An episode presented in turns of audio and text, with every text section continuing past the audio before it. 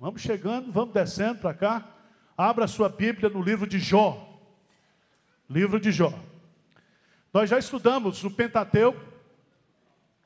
Nós passamos pelos livros históricos. Encerramos a semana passada aqui os três últimos livros históricos. Quais são eles? Esté, Esdras e Neemias. Nós vamos entrar agora no estudo daquilo que se chama os livros poéticos, a poesia hebraica. Hoje eu não vou entrar em detalhes sobre essa questão da poesia, vou deixar para a próxima semana, quando nós faremos a exposição do livro de Atos dos Apóstolos, de Salmos. Não na semana que vem, que é o pastor Hernandes, na outra semana, se Deus quiser, estaremos fazendo a exposição de Livro dos Salmos. O livro mais amado, mais lido pelos crentes em todos os tempos, em todas as épocas. Tá certo? A gente não lê Levítico, não lê Ezequiel, mas Salmos todo mundo lê. Né? que é mais fácil achar Pokémon do que Filemon, né? Abra sua Bíblia no livro de Jó, por favor. Livro de Jó. Esse é um dos livros preciosos que nós temos para refletir sobre o mistério do sofrimento. Por que os crentes sofrem? Existe um livro que foi escrito por um rabino que teve um filho com uma doença muito séria. E o título do livro é Por que coisas boas, por que coisas ruins acontecem com pessoas boas. Só que nós não somos coisa boa, coisa nenhuma. Isso aí é coisa de. Nós não valemos nada. Nós não prestamos. A gente teria que fazer a pergunta seguinte: por que coisas boas acontecem com pessoas tão ruins como a gente? Isso é que a gente devia perguntar. Tá certo? Porque todas as coisas cooperam para o bem daqueles, as coisas boas e as coisas ruins. As coisas ruins. Tem crente que ele é bem misterioso. Ele acha que, dependendo do tipo da morte, Deus está castigando o crente. Né? Morreu eletrocutado. Esse aí, coitado, esse aí devia estar com uma dívida com Deus tremenda. Não é assim, irmãos. O profeta Isaías morreu cerrado ao meio. Então vamos rever a nossa teologia do sofrimento, tá certo? E eu, na minha vida pastoral, nunca conheci gente que, que tenha sofrido como Jó. Os crentes hoje, qualquer enxaqueca, qualquer dor de barriga, entra em crise espiritual. Canta aquela música de Chico Buarque, Meu Mundo Caiu. Qualquer coisinha. Qualquer coisinha. Em primeiro lugar, eu quero mostrar para você que o livro de Jó não é uma ficção. Os teólogos liberais, eles defendem que Jó não existiu. Certo? que Jó é uma lenda, que Jó é uma ficção. Mas eu quero mostrar para vocês que a Bíblia fala de Jó. Nós vamos ler Ezequiel, capítulo 14, versos 14 e 20, e Tiago, capítulo 5, versículo 11. Ezequiel, 14, versículo 14. Acharam lá? Ezequiel 14,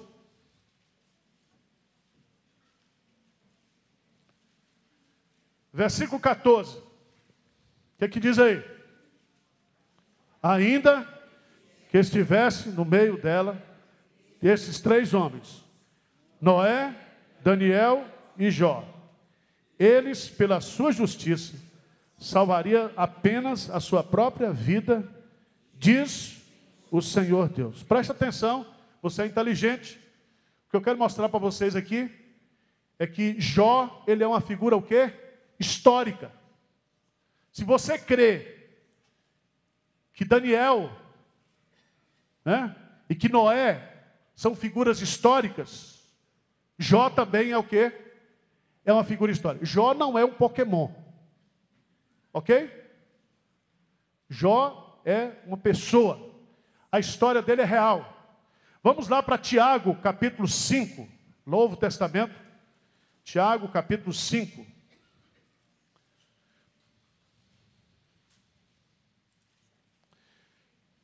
Tiago fica depois de Hebreus, não é isso? Tiago, capítulo 5.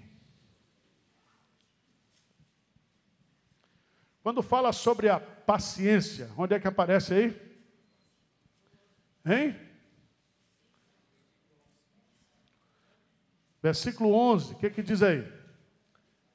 Eis que temos por felizes o que perseveraram firmes. Tendes ouvido da paciência de Jó, e vistes que fim o Senhor lhe deu, porque o Senhor é cheio de terna misericórdia e compassivo.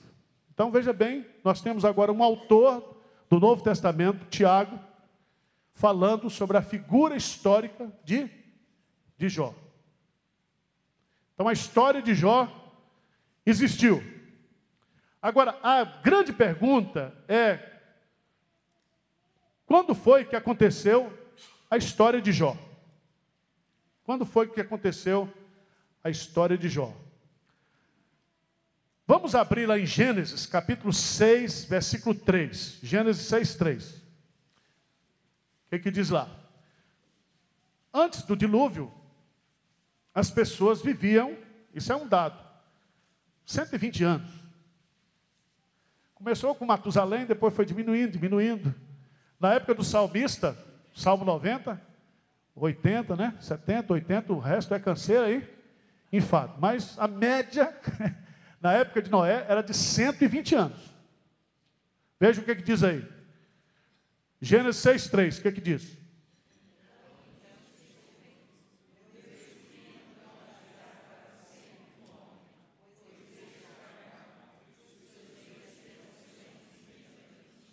120 anos. Deus se zangou com, a, com, a, com aquilo que ele havia criado, se decepcionou e disse: vai viver só 100, 120. Mas vamos ver quantos anos Jó viveu? Jó, 42, 16. Jó, 42, 16.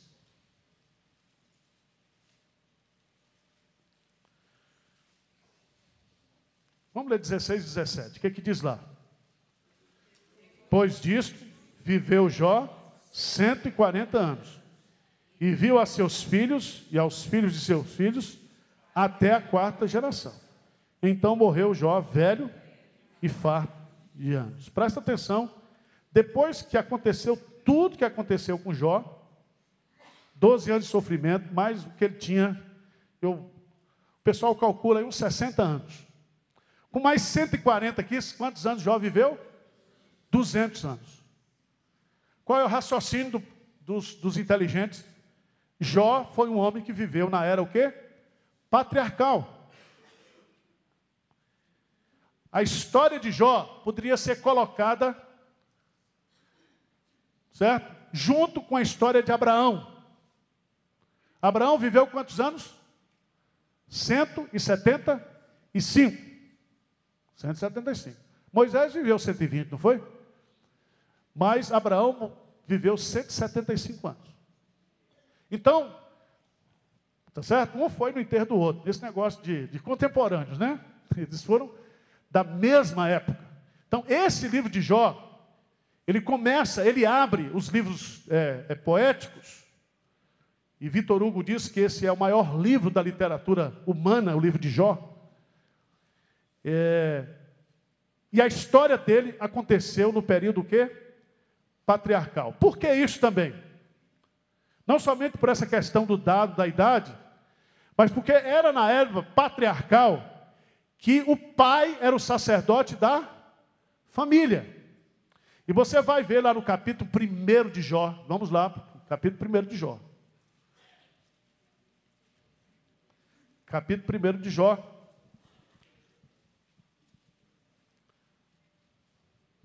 A partir do versículo 5, Versículo 5: Decorrido o turno de dias de seus banquetes, chamava Jó a seus filhos e os santificava.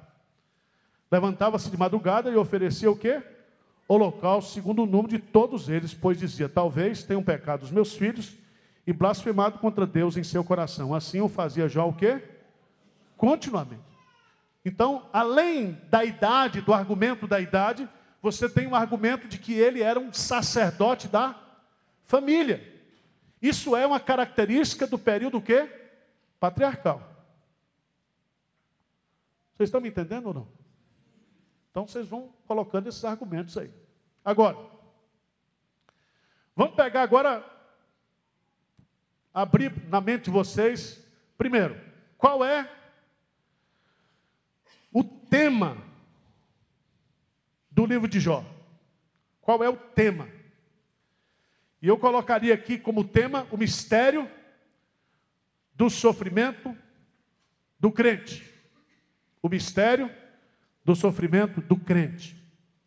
Você vai ler Jó, você vai estudar Jó, e Deus não vai responder nem para Jó, nem para você, por que, que o crente o quê? Sofre.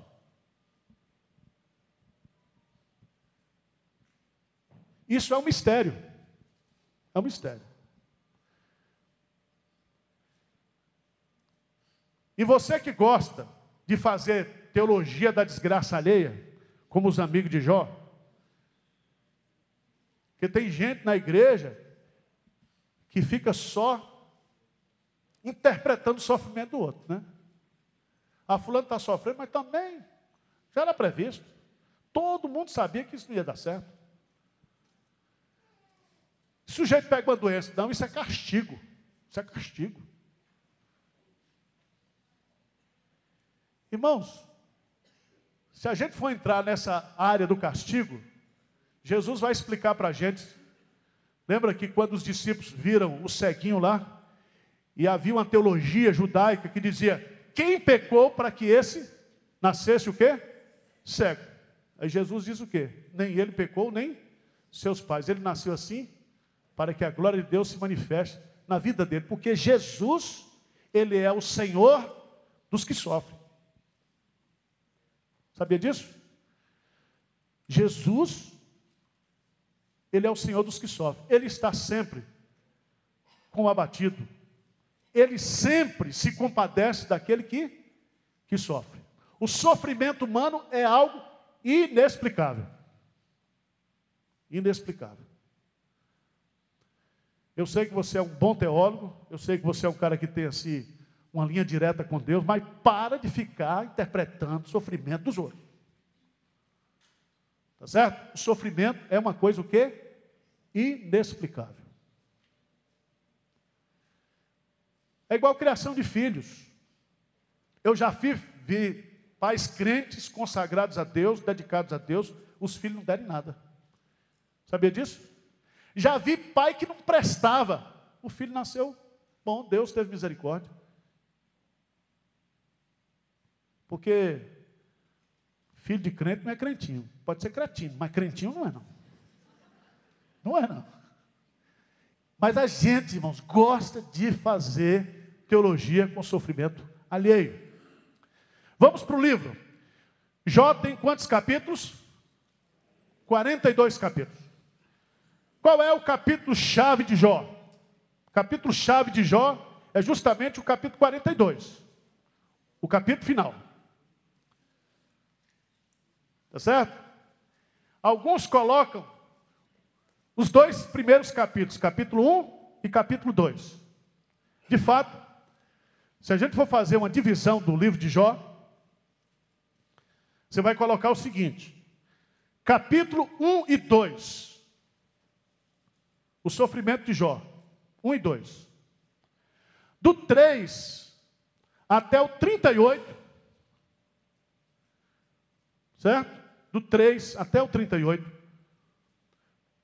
Seria a tentativa de se explicar o sofrimento de Jó. Então os amigos, não, você está sofrendo porque você pecou, não, você está sofrendo porque é isso, não sei o quê, papapá, papapá. Entendeu? Então, o irmão está sofrendo aqui porque tem uma maldição hereditária na sua família, né? O nome da sua avó é Maria do Socorro. então, ela vai ficar pedindo socorro para Deus sempre. Então tem essas teologias aí. Maldição hereditária. Tem tanta asneira sendo dita sobre esse negócio de sofrimento que você precisa tomar cuidado. Outra coisa interessante, irmãos, é que do 39 até o 41, Deus faz 70 perguntas para Jó. Deus vai então fazer 70 perguntas para Jó. Não, vou entrar nessas perguntas porque está pano para manga. Mas Deus vai fazer um teste com Jó. Vai fazer algumas perguntas, só faz 70. Quem pintou a zebra, quem botou é, chifre no viado, vai, vai por aí. Vai fazendo umas perguntas. Onde é que você estava quando eu comecei a construir o mundo? Umas perguntas assim, bem teológicas, para saber qual era o nível de conhecimento que de Jó. Aí que, o que, que acontece no capítulo 2, 42 de Jó? Existe o que? Quebrantamento de Jó. Ele diz: Eu falei de coisas que eu não conhecia. Eu me abomino e coloco a minha boca o quê?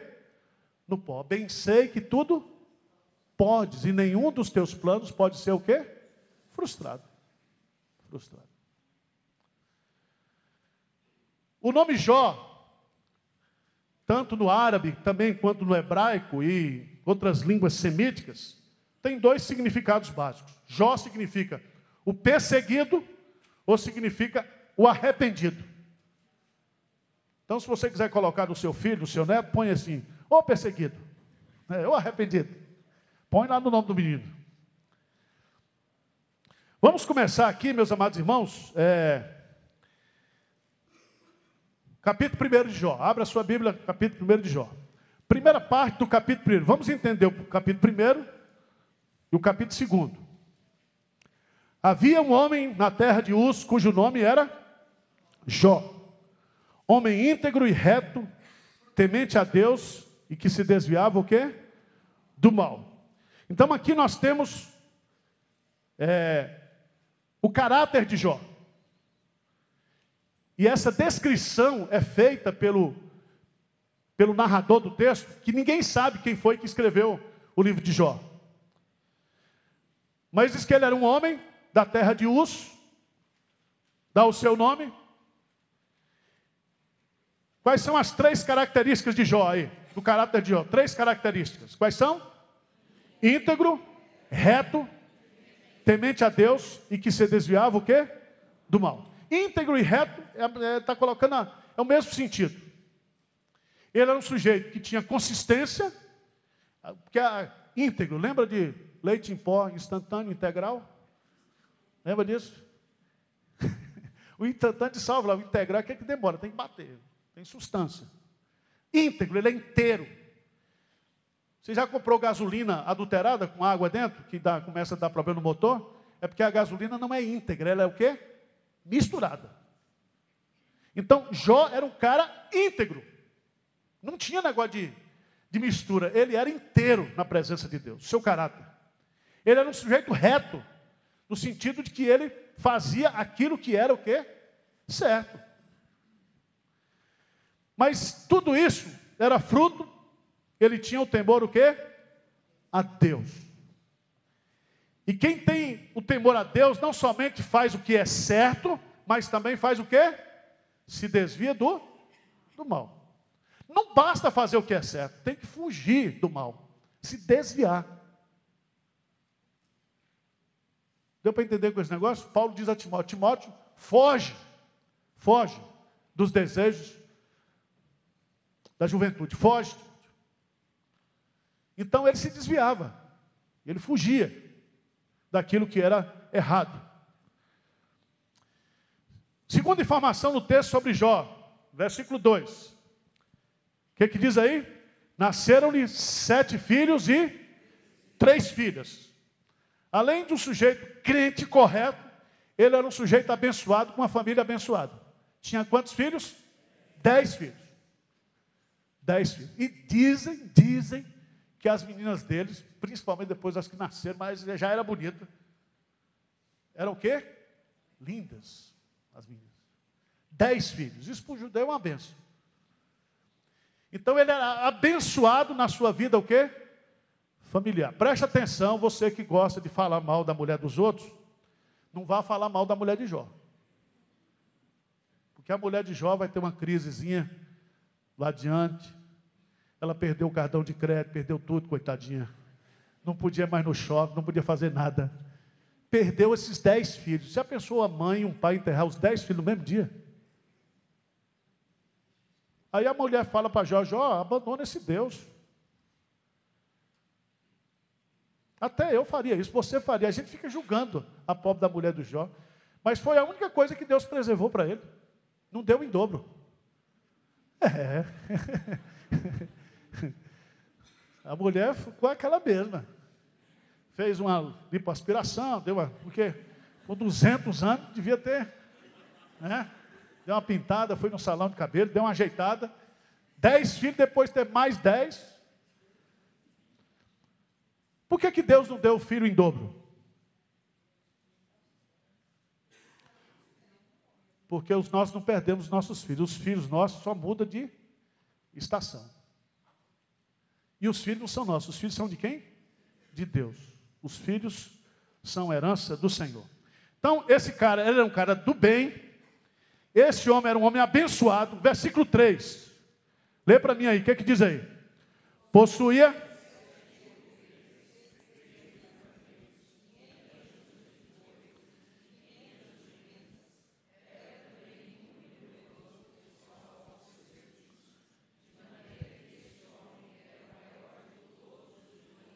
Que coisa bonita. O cara era crente, decente, gente boa, tinha uma família maravilhosa. Em terceiro lugar, o cara era o quê? Rico. Pronto, tá bom demais, não tá? Só falta ser bonito. Não aparece aqui, mas esse era um sujeito que a gente, se a gente for olhar da perspectiva da teologia da prosperidade, esse homem foi o, o bambambam. Bam, bam. Ele seria um modelo, um padrão, um padrão. Diz que seus filhos iam às casas uns dos outros, faziam aqueles banquetes, cada um por sua vez, mandavam convidar as suas três irmãs, comeram, beberam. E aí Jó, então, intercedia pela sua casa. Esse homem, além de tudo, ele era um homem espiritual. Um homem que estava preocupado com a vida espiritual da sua casa, da sua família. Versículo 5, irmãos, vamos lá. O que é que diz aí? Versículo 6, o que é que diz? Num dia em que os filhos de Deus vieram apresentar-se perante o Senhor, veio também Satanás entre eles. Então perguntou o Senhor a Satanás: De onde vens? Satanás respondeu ao Senhor e disse: De rodear a terra e passear por ela. Veja que o diabo, ele é um turista. Então toma cuidado com esses crentes que fica, chega aqui na igreja, fica rodeando embaixo também. Crente que não, não pega firme, né? Só rodeando e passeando. Nós temos que entender aqui, porque aqui, na linguagem de Franchef, sai do andar de baixo e agora o negócio está no andar de, de cima. E aí você tem que entender que muita coisa que acontece aqui embaixo, no nosso dia a dia, é determinado nas esferas o quê? Espirituais. Por isso que Paulo diz que a nossa luta não é contra a carne nem sangue, mas contra principados e potestades. Tá certo? Por isso que quando Pedro chega para Jesus e propõe aquela ideia dele não ir morrer em Jerusalém, o que, que Jesus disse? Arreda-te o quê? Satanás. Porque não era Pedro, Pedro era apenas o quê? Um instrumento ali, ele estava sendo usado. E Pedro era crente? Era. E o diabo pode usar o crente? Ah, meu irmão, é muita coisa. O que tem de crente usado pelo diabo não tem brincadeira. Porque o diabo não vem, ele vem com sutileza, com sofismas. Tá certo? E esse tal de Pedro, né, que parece com a gente, ele, alguns 15 minutos atrás, ele tinha feito a maior revelação da sua vida. Tu és o Cristo, filho do Deus vivo. 15 minutos depois, já estava sendo usado pelo diabo. Então, toma cuidado quando você vier aqui para a igreja. Porque se você vier para aqui para fazer crítica, para falar mal, cuidado para você não estar sendo instrumento de Satanás. E ele está ao nosso o quê? Derredor. Ele não pode possuir o crente, mas ele fica atazanando ao redor. Ele quer uma brecha. Por isso que Paulo diz: não deis lugar ao diabo. Resistir ao diabo e ele fugirá de vós. Mas aí numa reunião celestial, coitado, está aqui, o cara está aqui embaixo. Nós estamos aqui tratando. Aí os capetas estão reunidos lá na. Não, vamos lá derrubar o pastor de essa semana. Estão decidindo lá. Eu não estou sabendo de nada aqui, nem você. Tá certo? O diabo dizia, essa semana eu vou atazanar aqueles crentes domingo ali. Então o diabo já põe uns três demônios aqui, escala, né, para atazanar a sua vida. Você não está sabendo, mas a coisa está sendo discutida nas esferas o quê? Celestiais. Deus pergunta, de onde vens? Versículo 8. Perguntou ainda o Senhor a Satanás. Versículo 8. Observaste o meu servo Jó? Porque ninguém há na terra semelhante a ele. Homem íntegro, reto, temente a Deus e que se desvia o quê? Do mal. Presta atenção. Deus aqui se sente o quê? Orgulhoso, na linguagem urbana, né? De ter Jó como seu servo. E ele bate um papo, você está vendo aí? Aí o que é que Satanás vai fazer? Aí vem aquelas teses que o pastor Hernandes escreveu o livro aí, você depois compra o livro do pastor Hernandes. Mas a primeira tese aqui, que Satanás coloca, lê comigo versículo 9, vamos ler juntos aí. Então respondeu Satanás ao Senhor: Porventura Jó, debalde, tema a Deus? O que é que significa isso? Você sabe que Satanás ele gosta de fazer o quê? Perguntas. E quando o diabo quer lançar dúvida, ele faz o quê? Perguntas. Se tu és o filho de Deus, mande que essas pedras se transformem em pães. Sabe qual é a tese que o diabo faz? Porque o diabo ele é o nosso o quê? Acusador diante de Deus. Ele diz assim também. Ele está dizendo, é possível um cara crente servir ao Senhor sem interesse? Porque debalde não tem nada a ver com balde, tá? Está dizendo assim: pode alguém, é, sem nenhum interesse, sem nenhuma motivação, te servir? Agora veja que coisa interessante, irmãos. Versículo 10, o que é que diz aí? Acaso não cercastes concebe a ele a sua casa e a tudo quanto tem? A obra de suas mãos abençoastes e os seus bens se multiplicaram o quê? Na terra. Veja bem que o diabo sabe tudo sobre sua vida. Sabe quanto você tem no banco? E o diabo sabe aqueles que Deus está o quê? Abençoando. Sabe de tudo. E Jó vai, e o diabo vai, vai colocar uma coisa que é muito interessante aqui. Ele está dizendo o seguinte: é muito fácil ser crente, é muito fácil ser íntegro, é muito fácil ser temente a Deus, se desviar do mal, se o Senhor abençoa a vida do cara. Esse homem tinha que ser crente mesmo, porque tudo que ele faz o Senhor abençoa. Aí qual é a tese do livro de Jó? Jó, Deus vai mostrar para Satanás. Olha que bagunça, vai bagunçar a vida do cara todo, porque Deus está brigando com Satanás lá em cima. O livro todo de Jó vai provar essa tese aqui. Qual é a tese? Que você e eu, nós podemos servir a Deus independentemente de qualquer coisa. Você lembra daqueles três jovens que foram jogados na fornalha? Amigo de Daniel? Qual foi a tese dele? Ele disse: Olha, nós estamos prontos para morrer, só vai jogar na fornalha. E se o Senhor Deus quiser nos salvar, mas não salvar, se não quiser, a gente vira é, churrasco de crente mesmo, não tem problema. Nós não vamos é abrir mão da nossa o quê? Da nossa fé. Nós não servimos a Deus por interesse. Então veja que Satanás, ele é o pai da teologia da prosperidade. Que está pregando na igreja universal, nessas igrejas aí.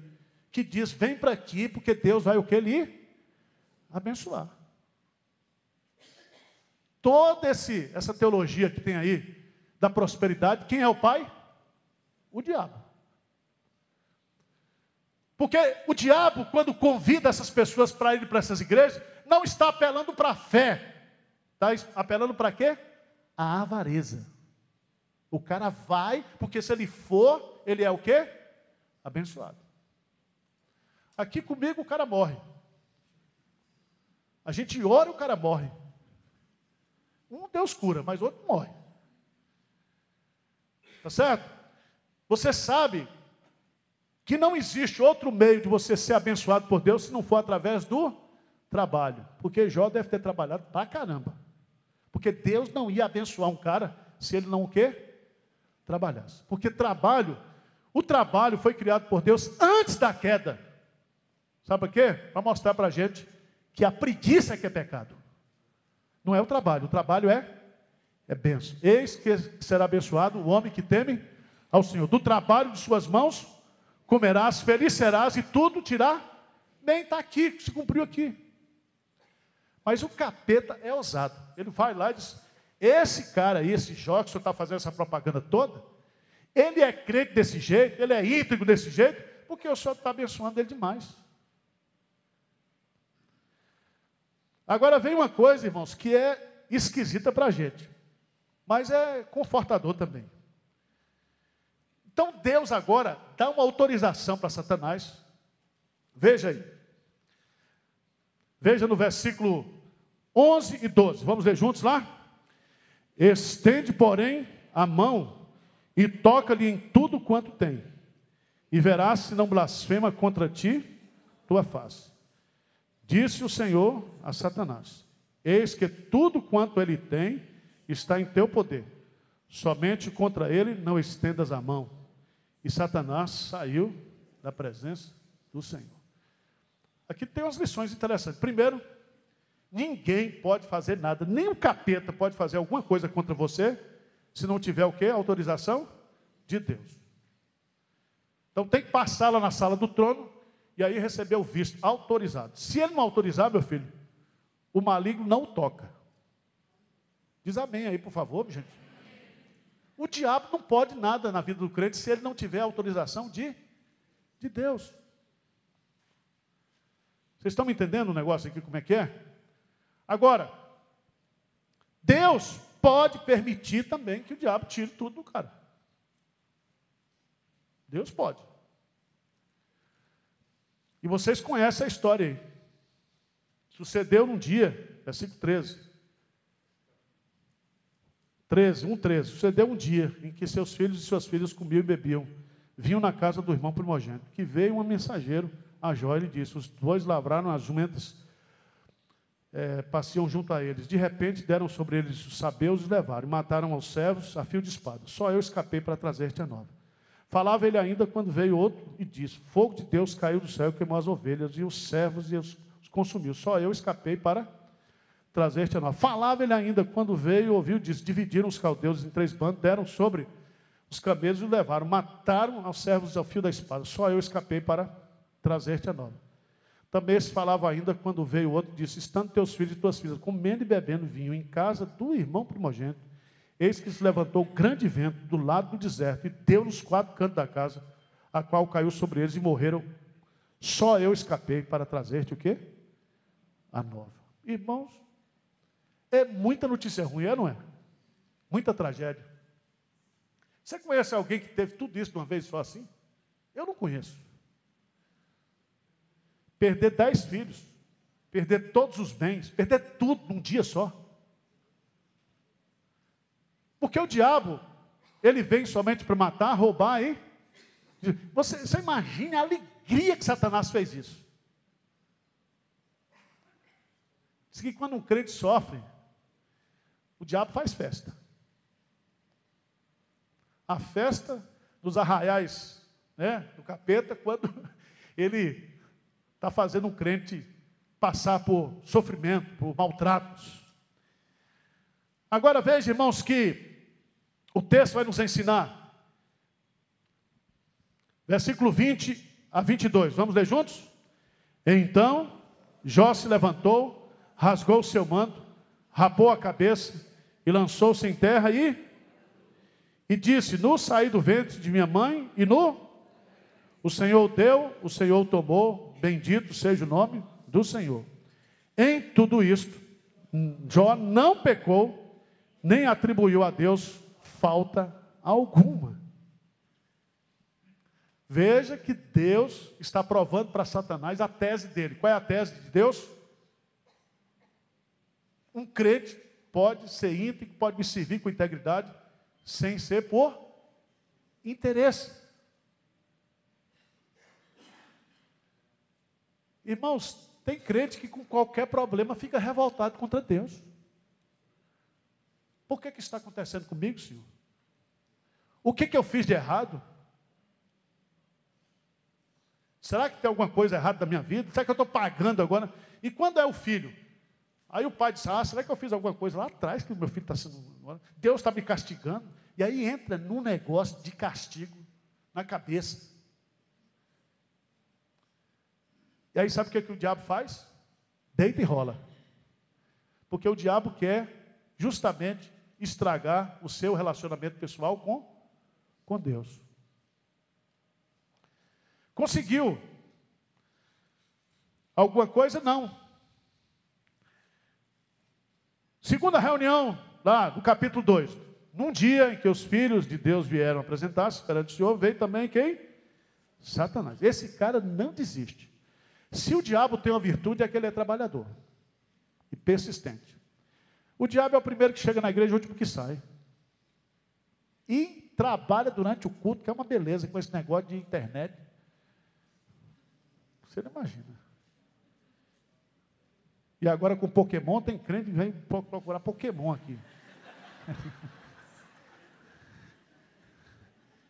Cuidado, você não cair no metrô, cair num buraco aí. Depois botar a culpa em Deus, tá? Toma cuidado. Veja no texto, irmãos, que o diabo vai lá, se apresenta. Então o Senhor disse a Satanás: De onde vens? Respondeu Satanás. Estava rodeando lá na igreja de Pinheiros não entrava para assistir o culto, ficava só lá embaixo, conversando, fofocando. Aí no versículo 3, perguntou o Senhor a Satanás: Observaste o meu servo Jó? Você acha que o diabo observa você ou não? Você lembra quando os caras chegaram lá em Atos Apóstolos e quiseram expulsar uns demônios? E os demônios disseram: Olha, nós conhecemos Paulo. Ou seja, Paulo era conhecido nas esferas malignas. O diabo sabe da minha vida e sabe da sua vida que você não imagina. Sabe tudo. Ele está ao nosso derredor. Derredor. O diabo sabe quando você fica sozinho. O diabo sabe quando você passa por provações. O diabo é um psicólogo. A turma escreve: Jesus, o maior psicólogo do mundo. O diabo é o maior psicólogo. E Jesus não veio para ser psicólogo, o diabo é. Ele sabe, ele olha para a tua cara e diz: Esse cara, ele está é, vulnerável nisso aqui, já sabe pela tua cara. E ele vai de novo o quê? Acusar. Deus diz, porque ninguém há na terra semelhante a ele, homem íntegro, reto, a Deus, se desvia do mal. Ele conserva a sua integridade, embora me incitasse contra ele para os consumir sem, sem causa.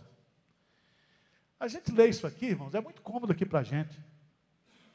Mas se a gente fosse Jó? Quer dizer, o capeta faz uma reunião lá com Deus e fica Deus querendo provar que a gente é crente e a gente levantando lambada aqui na terra. E eles lá disputando, provando as suas teses teológicas. O que, que acontece no texto? Vai caminhando. Ele diz, versículo 4, lê comigo, 2, 4. Então, Satanás respondeu ao Senhor: Pele por pele, e tudo quanto o homem tem dará pela sua vida. Estende, porém, a mão, toca-lhe nos ossos, na carne, e verás, se não blasfema contra ti na tua face. O diabo é cruel. Primeiro, tira o que você tem. Depois, o diabo vai mexer em você, naquilo que é mais precioso para você, que é a sua vida. Por isso que você, quando vai para o hospital, como é que você chama? Paciente. Você é paciente. Então você é Jó. Você fica lá, a turma trocando você, né? fazendo de você, coisa que nunca você imaginava que eu fazer com você, estão fazendo. E você não pode reclamar, você tem que ser o quê? Paciente. Quietinho lá, paciente. Aí você vê que você não quer, não é? Nada. E o diabo sabia. E o diabo então manda umas doenças lá. Se fala que os comentaristas falam que Jó teve umas quase 60 tipos de doenças vieram sobre Jó. Tudo de vez. É, o cara teve catapora, sífilis, diarreia, meningite, veio tudo de vez. Foi um. né? Atacou tudo. Ele só não matou porque Deus disse: você vai fazer tudo, mas não vai o que? Tocar na sua vida. Irmãos, veja lá no versículo 7. Então saiu Satanás da presença do Senhor e feriu a Jó de tumores malignos, desde a planta do pé até o alto. Tumores o quê? Malignos. Qual era a origem desses tumores? Hein? Malignos. Tumores malignos. A ideia aqui é que essa, toda essa doença que estava sobre a vida de Jó, qual era a sua origem? Maligna. Maligna. Agora você tem um tumor já é ruim. Agora você tem tumor do pé até a cabeça. Diz que escorria pulso. Ele foi para o monturo da cidade, o lixão da cidade, e ficou lá sentado, raspando. A mulher dele não aguentou, coitadinha. Coitada dessa mulher. Não tinha nem Ana Maria Braga para assistir, para disparar um pouco. Ela diz no versículo 9: Então a sua mulher lhe diz: Ainda conservas a tua integridade? Amaldiçoa a Deus e o quê? E morre. Mas ele lhes respondeu: Falas como qualquer doida. Temos recebido o bem de Deus, não receberíamos também o mal? Em tudo isso não pecou Jó com seus lábios. Ouvindo, pois, os três amigos de Jó, todo este mal que lhe sobreviera, chegaram cada um do seu lugar. Ele faz o temanita, Bildade, os suítas, Ofal, os danamita, e combinaram ir juntos, condoer-se dele e consolá-lo. Levantando eles de longe os olhos, e não reconhecendo, ergueram a voz e o quê? E choraram. E cada um rasgando o seu manto, lançava o pó sobre a cabeça. Sentaram-se com ele na terra sete dias e sete noites. E nenhum lhes dizia palavra alguma, pois viam que a dor era muito grande. Esses caras eram amigos ou não eram? Eram. Sete dias com Jó no monturo, só chorando, sem lhe dizer uma palavra nenhuma, diante do quadro do sofrimento daquele homem. Porque, irmãos, e eu vou dizer isso como pastor, tá? Tem sofrimento que o crente passa, que não adianta você ficar perguntando, pastor, pastor, por que, que eu estou sofrendo? Meu filho, departamento celestial, PROCON celestial, não sei. O que, é que eu posso fazer por você? Sentar e chorar com você. Diz, meu filho, eu estou aqui para a gente chorar junto, porque eu não sei. Não sei.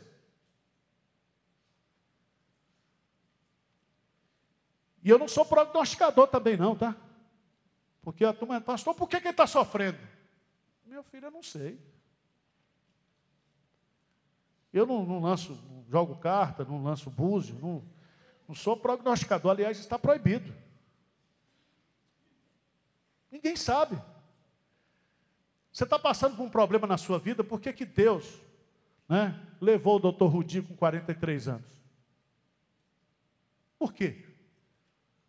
Aí você diz, não, para quê? A gente fica naquele, por quê, para quê? Não responde nada. A viúva sofre, os filhos sofrem, e a gente não tem o quê? Resposta nenhuma. Não tem. Eu queria ter sete filhos, só tive dois, porque três foram por aborto natural. Eu vou ficar brigando com Deus, por que, que não nasceu? No dia que nós fomos ver um, pensando que ia ver o sexo, tinha uma bola lá dentro. E os meninos tudo em casa esperando saber qual era o sexo. A igreja em festa, né? Falei, meu Deus do céu. Aí chorava a taça, eu falei, eu tenho que segurar a bucha aqui agora. Passei numa, numa feira de cachorro, comprei um cachorro. Cheguei em casa, os meninos perguntaram, os meninos perguntaram, qual é o sexo? Está aqui, é a cachorrinha, uma salsicha, olha. É, meu jeito, né? Aí depois eu me tranquei lá e fui chorar escondido. Aí é eu e Deus, mas tem hora que você tem que segurar a bucha, tem o que não. Eu me lembro de um, de um, um irmão nosso aqui, que ele era surdo mudo, ele tinha um filho de 14 anos, o menino morreu com câncer. Eu estava no dia com ele no hospital lá, o menino tinha câncer dos ossos. E eu estava com ele lá, e ele não podia falar, ele só urrava. Eu estava lá e o menino, quem tem câncer dos ossos, você ouve os ossos estalando. E a mãe lá, desesperada, dando massagem. Menina foi, porque não tinha o que fazer mais. Morreu. E eu estava lá, e a gente desce com esse menino no hospital, vai lá para o local, qual é o nome daquilo lá? Necrotério. Aí vê o garoto de 14 anos, o garoto jogava bola com a gente aqui, um menino espetacular. 14 anos. Aí eu vou perguntar para Deus o quê? Aí ele dizia, pastor, eu falei, aí ele chegou lá e disse, pastor, ele não está morto, não. Eu falei, está morto. Não está morto, não está morto. E o cara se agarrou comigo, eu tive que segurar esse cara. Irmãos, depois, quando foi três horas da manhã, eu entrei no carro. E quem disse que eu conseguia mais ligar o carro? Eu chorei uma hora direto. Eu tinha que fazer uma sessão de descarrego. Foi. O negócio estava pesado. Chorar. Porque eu não aguentava aquilo. Você aguenta um negócio desse? Determinadas coisas, você vê uma mãe, um pai. E de vez em quando eu. Ele tinha as crises dele, ele tinha uma banca de revista, ele entrava lá, e ficava chorando no quintal, urrando, porque ele não falava, ele era surdo mudo, o pai. Eu ia lá, chegava com ele, abraçava com ele lá no quintal, ficava com ele lá. E ele não sabia expressar o que ele estava sentindo, a dor que ele estava sentindo. Agora, é muito fácil de chegar lá e dizer, não, isso aí é, é pecado, isso é isso aqui, isso aqui. Você não sabe, irmão. Não sabe. Só Deus sabe. Só Deus sabe. Pronto, terminou o capítulo, a vida de Jó termina aqui. Um e dois, o cenário está montado, tá certo? É o primeiro ato. Se você for do 3, pode passando aí, 3, até o 47 é só debate. 37, vamos lá para o 37. 37. Eita, só tem 5 minutos. 37, só debate.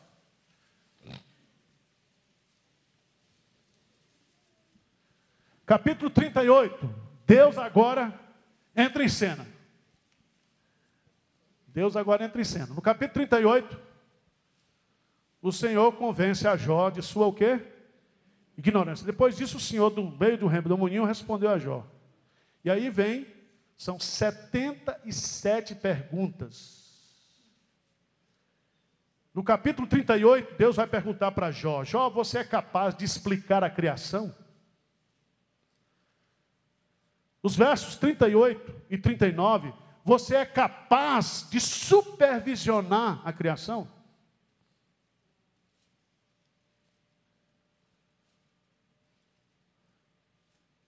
Capítulo 40, os versos 6 até o capítulo 41, versículo 34, você é capaz de dominar aquilo que eu criei?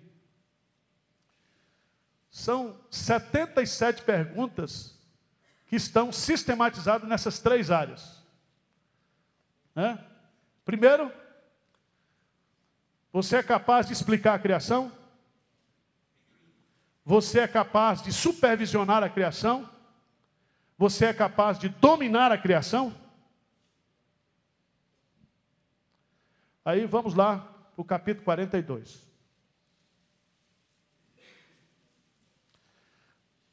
Capítulo 42 começa como? Então, lê comigo.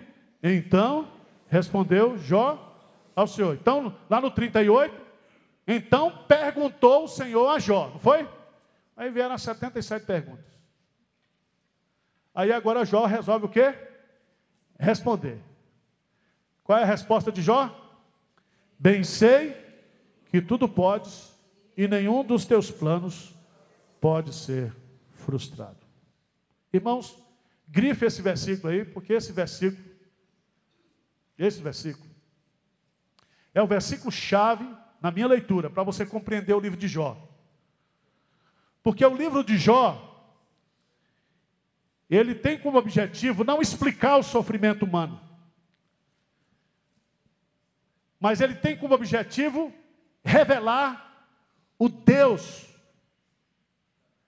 que está com aqueles que sofrem. Então, o livro de Jó, ele tem muito mais, é, do ponto de vista da perspectiva teológica, a finalidade de mostrar quem é Deus, do que mostrar o sofrimento de Jó. Sabe por quê? Porque essa verdade aqui, bem sei que tudo podes, e nenhum dos teus planos pode ser frustrado. Quem é aquele, como disseste, que sem conhecimento encobre o conselho? Na verdade, falei do que não entendia, coisas maravilhosas demais para mim, coisas que eu não conhecia. Escuta-me, pois, havia dito, e eu falarei, eu te perguntarei, tu me ensinarás. Eu te conhecia só de ouvir, mas agora os meus olhos o quê? Te veem. Presta atenção, por que, que Deus permite o sofrimento na vida do crente? Para que nós, no sofrimento, saiamos do conhecimento teórico de Deus para o conhecimento o quê? Prático de Deus. Eu te conhecia só de ouvir, mas agora os meus olhos o quê? Te veem. Ele não está vendo Deus no sentido físico, ele está sentindo, vendo a presença de Deus na sua vida. Na sua vida. E ele começa dizendo: Bem sei, bem, eu sei bem. É como o apóstolo Paulo diz: Eu sei em quem tenho crido. Eu bem sei, eu, já sei, que tudo podes. Tudo que sou. O Senhor é onipotente. E a sua onipotência, ó Deus, ela é administrada na nossa vida através dos teus planos. E nenhum dos teus planos pode ser o quê? Frustrado. O Senhor faz o que quiser na minha vida, na vida de quem quiser. O Senhor é dono de tudo. Então, se você estiver sofrendo, se você vir alguém sofrendo, e essa pessoa é uma pessoa de Deus, você tem que dizer: Isso aí, meu irmão, está acontecendo para que você conheça o quê? Quem é Deus. E aí é a minha tese, como mero estudioso do livro. Eu tenho quatro argumentos aqui ou quatro verdades que Deus está nos ensinando nesse livro. Primeiro, o Deus de Jó é o Deus que dá. O Deus de Jó é o Deus que tira. O Deus de Jó é o Deus que preserva. O Deus de Jó é o Deus que restitui. Se você for olhar, Jó vai dizer lá, e está provado no capítulo 1: tudo que eu tenho foi Deus que me deu. Mas esse Deus que me deu, Ele pode tirar na hora que Ele quiser. O Deus que dá é o Deus que, que tira, meu irmão. Então baixa sua bola, puxa sua bola.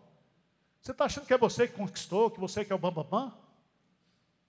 O Deus que dá é o Deus que tira. E Ele tira na hora que Ele quiser, do jeito que Ele quiser, usando os instrumentos que Ele quiser. Ele tira. Por isso que Jó diz aqui, a gente usa no enterro, né? O Senhor deu, o Senhor o quê? Tirou. Louvado seja o nome do. A gente usa esse enterro, né? Usa isso no dia a dia. Isso não tem nada a ver com caixão de defunto. O Deus que dá as coisas para a gente é o mesmo Deus que tira. Mas esse Deus que dá, o mesmo o Deus que tira também, ele é o Deus que preserva. Ele diz para Satanás: tira isso, isso, isso. Mas só você não vai o que? Tocar na vida dele. Preste atenção. Deus dá as coisas para a gente, Deus tira as coisas da gente. E o que ele preserva, é ele que está preservando. Sabia disso? A gente acha que nós somos bons pais, né? Bons maridos, bons esposos, sabe? Se não fosse a graça de Deus, você seria o maior chifrudo do mundo, rapaz. Baixa essa tua bola, rapaz. Tua mulher te, te, te tu é feio, barrigudo, careca, roncador. É graça sobre graça. E você, mulher, você está achando que você está com essa bola toda também? Olha-se no espelho, faça como Mara, é, Miriam. Se não fosse a graça de Deus, seu casamento não estava de pé. Esse marido seu já tinha ido embora há muito tempo. É Deus que preserva, irmão. É Deus que preserva. Mas o que é bonito no capítulo 42, o Deus que dá, o Deus que tira, o Deus que preserva, é o Deus que restitui. Veja no versículo 10 do capítulo 42, diz assim: Mudou o Senhor a sorte de, de Jó. Mudou a sorte de Jó. Quando este orava pelos seus amigos, ele foi para a vigília de oração, toda sexta-feira, na igreja Pretéria de Pinheiros, né? Ele começou a orar ali, o Senhor lhe deu o dobro de tudo que antes o quê? Possuíra. O Deus que dá, é o Deus que tira, é o Deus que preserva e é o Deus que restitui. Se ele quiser, ele dá o dobro, o triplo, o quadro, ele dá, ele restitui. E tudo isso pela sua graça. Pela sua graça. Veja no versículo 11: então vieram a ele todos os seus irmãos e todas as suas irmãs, e todos quantos antes o conheceram e comeram com ele em sua casa, e se condoeram dele, e consolaram de todo o mal que o Senhor lhe havia enviado. Quem foi que enviou? O Senhor. Não foi Satanás. Satanás simplesmente é um contínuo de Deus. Ele faz o que Deus manda. Ele não tem poder para fazer nada. Agora, o que é interessante aqui, irmãos, é que quando a gente está na, na dureza, os amigos somem, né? Mas quando a coisa começa a melhorar, todo mundo volta, é, a casa enche. Foi assim com ele, né? Começou a voltar, melhorou. Ó, o Jó está melhorando de vida. Tem amigos que são como ave de arribação. Quando você tem, eles vêm. Quando você não tem, eles vão. Os desgraçados. Não são amigos verdadeiros, são amigos de interesse. Jó, assim abençoou o Senhor, o último estado de Jó, mais do que o primeiro, porque veio a ter 14 mil ovelhas, 6 mil camelos, mil juntas de boi, também teve os sete filhos e três filhas. Chamou o nome da primeira Gemima, da outra Késia, da terceira Keren Rapuk. É isso?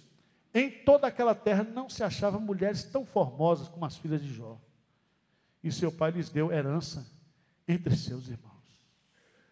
Ah, se você tivesse lá, além de bonita, rica, para você dar o golpe do baú, é? é? Tudo que você queria na vida. Deus fez isso com ele.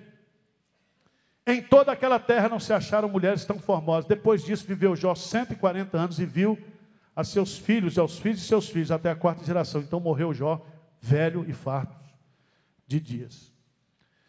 Qual é a lição que nós vamos aprender do livro de Jó? Quatro ensinamentos sobre Deus. Deus dá, Deus tira, Deus preserva e Deus restitui. Tudo que nós temos e que nós somos vem de Deus.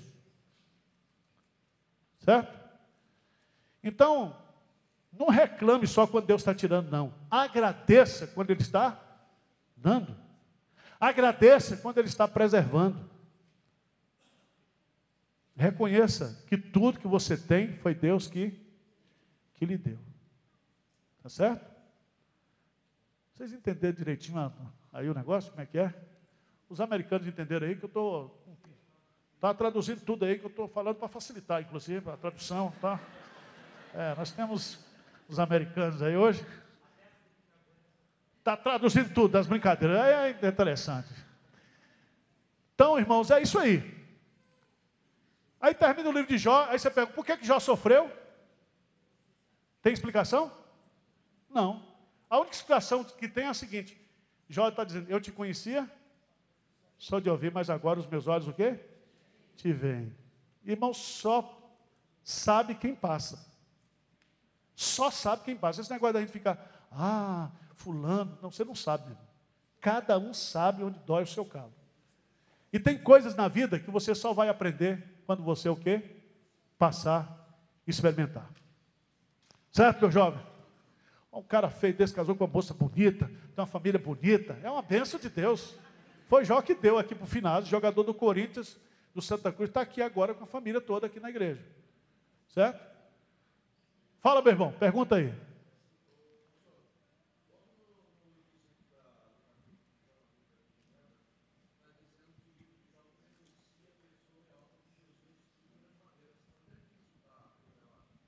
Onde é que você está lendo isso aí?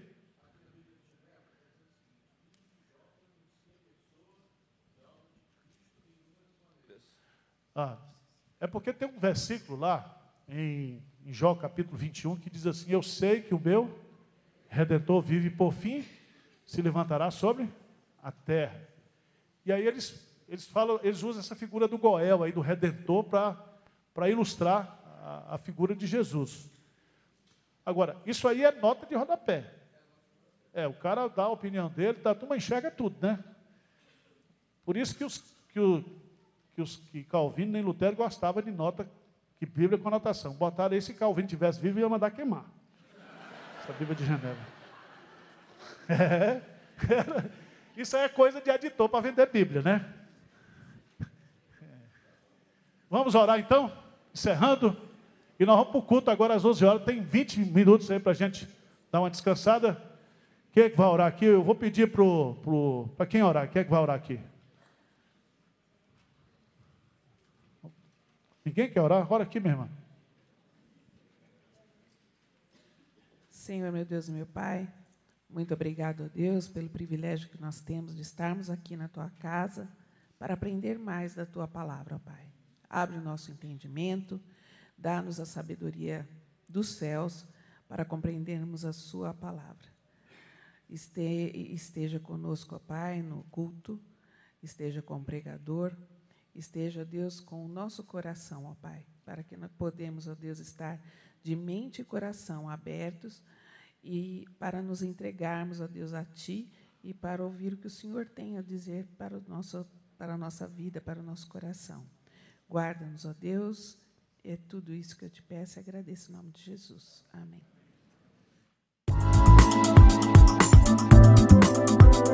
Música